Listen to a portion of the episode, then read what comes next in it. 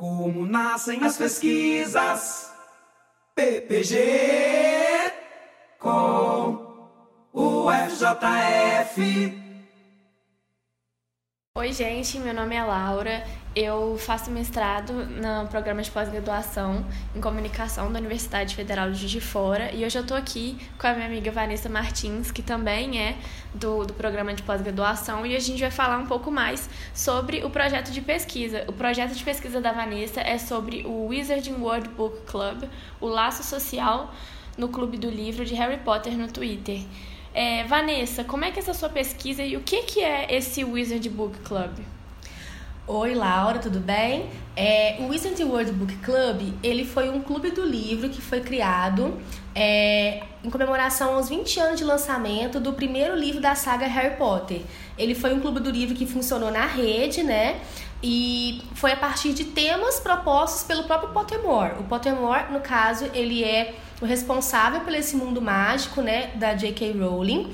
Então, houve um site, onde nesse site a programação era toda dividida com os temas que eram, queriam ser tratados semanalmente. E a partir desse site, dessa organização, do que ia ser tratado semanalmente, em qual tema, em qual livro, isso deslizava para o Twitter, onde as conversas eram tratadas lá. Então, toda sexta-feira, às 4 horas da tarde, no horário britânico, os fãs se reuniam nessa rede com o objetivo de interagir, de responder perguntas que eram feitas pelo Pottermore sobre a saga. Então, era um intuito de conhecimento coletivo. Também aconteceu. Uh, esse clube do livro no Facebook, mas ele durou apenas no livro A Pedra Filosofal, ele não foi para frente não. É isso que eu ia te perguntar. Você falou que ia, na sua pesquisa você vai falar sobre o Twitter, mas e as outras redes? Como é que você, você vai analisar ou o que falam essas outras redes? Sim, sim. Então, como eu falei, ele aconteceu originalmente no Twitter, né? Mas nós também tivemos interações no Facebook.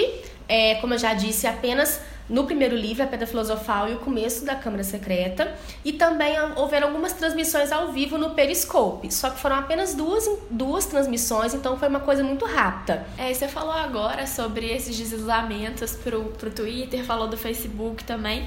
Você vai analisar só o Twitter, né? Parece pelo, pelo título, mas e as outras redes? Como é que é a presença nas outras redes? Você vai analisar o que, que você vai fazer com essas outras redes? Isso, o recorte ele vai ser dentro do Twitter, né? Na verdade, eu vou passar, vou passar só uma análise mesmo, o que, que foi uh, no Facebook, como que foi no Instagram, como que foi no YouTube, porque não tem como a gente analisar uma rede isolando as outras, né? Ignorando. É só fazer um, um panorama, um cenário, até pro, pro, pro objeto ficar com um recorte um pouco menor. Mas a ideia mesmo é analisar o Twitter. Mas eu não posso excluir o site, porque foi através do site que os temas foram levantados, né? Que tem toda esse experiência do leitor de descobrir é, artigos, informações novas. Então, o, o projeto vai ficar entre o site e entre o Twitter. É agora uma curiosidade mesmo. Por que Harry Potter? Por que você escolheu Harry Potter se tem outros, outros clubes do livro, assim, parecidos? É, Harry Potter, né? Além do óbvio que que possa soar, né? Harry Potter é uma, uma, uma questão que vem me acompanhando desde sempre, na verdade. É, eu cresci lendo os livros, eu cresci assistindo os filmes. O Harry Potter ele tinha a mesma idade que eu tinha quando foi lançado o primeiro filme A Pedra Filosofal, então isso teve uma carga emocional muito grande. Acompanhar os filmes ser na mesma idade do que, do que os personagens e crescer junto com isso foi uma coisa assim com certeza a carga emocional pesou muito. Mas o fato de ser Harry Potter é também pela questão transmídia, né? Ele é objeto de pesquisa de várias áreas, não só em comunicação, como em letras, até em química a gente consegue achar é, projetos vinculados a Harry Potter.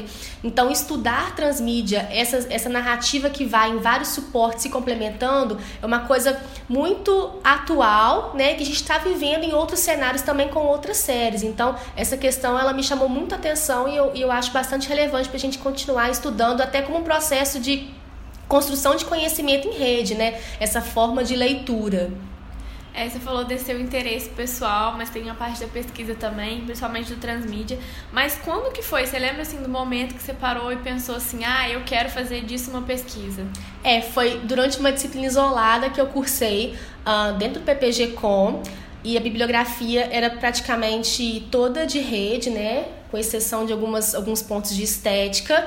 E eu vi que era isso tinha como ser vinculado junto com a minha pesquisa. Então acaba que eu uni uma coisa que eu gostava muito com um interesse muito forte que estava muito em alta. Então, é, se alguém tem interesse em fazer mestrado e ainda não sabe que caminho seguir, eu acho muito importante a disciplina isolada por causa disso também, porque você tem um olhar mais assim dentro do que você está estudando, dentro do que você quer, né, a partir de uma disciplina com bibliografias que estão que são relevantes no momento. Ah, muito legal você ter comentado isso da, da matéria. E o que assim dessa matéria você tirou de bibliografia para o seu projeto? Assim, teve algum, alguns conceitos que você usou? O que, que você fez? É, foi muito interessante porque eu não conhecia nenhum dos autores que foram apresentados nessa disciplina isolada. Então, assim, acaba que todos foram bases para formular o meu projeto.